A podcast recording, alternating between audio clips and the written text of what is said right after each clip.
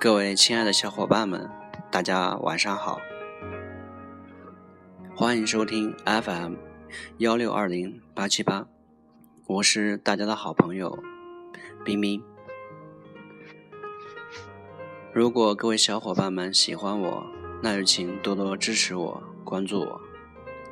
现在是二零一六年二月二十日凌晨一点十八分。我今天带来的分享是：竞争与合作并存，竞合。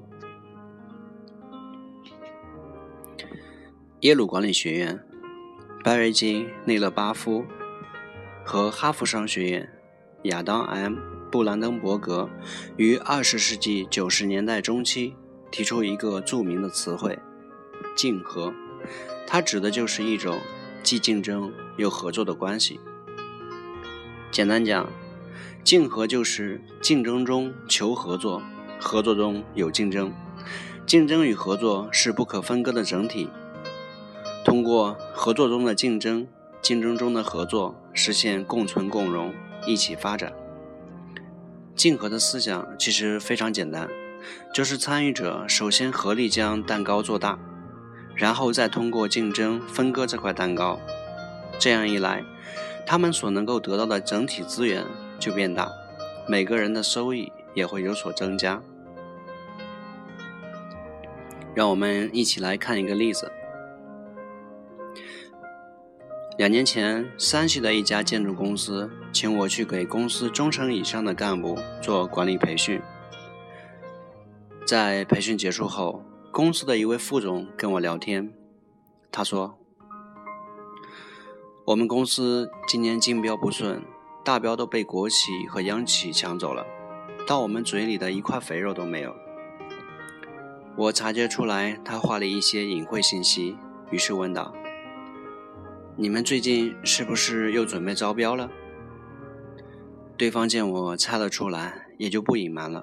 他说：“是啊，是太原那边一个楼盘，项目很大。”要是能够做成这个项目，我们公司大半年都可以不用干活了。说完，他撇了撇嘴，又说道：“不过也没什么希望吧？我们公司毕竟还太小，实力不够。我知道，民营的建筑公司在招标的过程中，经常会遇到实力不够或者资质不行的问题，所以他们只能做一些外包的活儿。”也就是别的公司承包下来项目，然后再给他们一些零碎活。于是我问：“你们没想过与别的小公司合作吗？”他说：“这个怎么可能？都是盯着一碗肉的竞争对手，能合作得起来吗？”我笑了笑说：“那倒未必吧。天下从来就没有绝对的竞争对手。如果你们有共同的利益。”那不妨试试看嘛。他问：“那该怎么合作呢？”我给出了我的建议：你们可以联合两家与你们状况差不多的民营建筑公司，三家公司打包成一个主体，这样资历和实力上一下子就翻了三倍。拿下那个楼盘应该不成问题了吧？然后呢？拿下来怎么分配呢？总不能抓阄吧？我继续说，你们可以和合作伙伴进行标内竞争呀，就是说，有了这个大项目，你们三家公司竞争夺标，谁的实力更强些，谁的项目就更多。你们可以算一笔账，你们三家公司联合拿下的这个大标，总比你们干别人给的外包强吧？这位副总听完我的话，一拍大腿说道。我们怎么就没想到呢？我这就跟公司汇报去。我离开山西两个星期之后，这位副总给我来了一个电话。他说：“您给的建议真是不赖。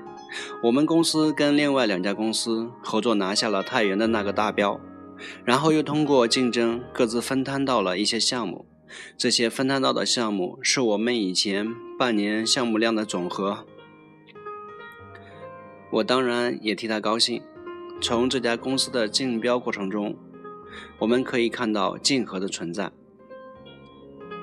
以合作的方式拿下更多的资源，然后再以竞争的方式分配资源，创造的效益比孤军奋战大得多。所以说，竞合关系是行得通的，而且竞合不光只适用于企业之间，它同样适用于个人与个人之间的资源整合。像我们平常见到的很多合伙关系，其实就是一种竞合，合伙将事业做大。然后通过竞争决定利益分配，所以说，既竞争又合作是能够实现的，关键在于如何去实现。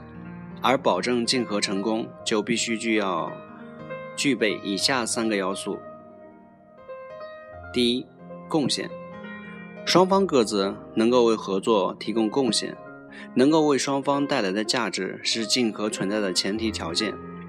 第二，亲密。成功的竞竞争合作关系超过了一般的交易伙伴，具有一定的亲密程度。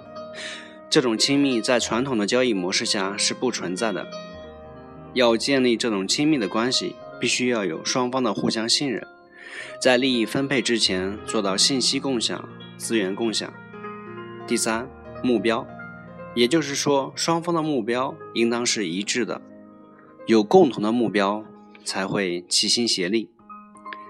这三个要素互为前提，但各不包含，它是竞合成功的三个重要条件。英国首相丘吉尔曾说过：“这个世界上没有绝对的朋友，也没有绝对的敌人。同样，在这个世界上也不存在绝对的竞争对手和合作伙伴。曾经的伙伴可能会成为竞争对手。”而曾经的竞争对手又会因为一些共同的利益而成为伙伴，摒弃竞争与合作的极端看法，才能够更灵活地应对每一次的整合。好了，今天的节目就到这里，感谢各位小伙伴的收听，谢谢大家。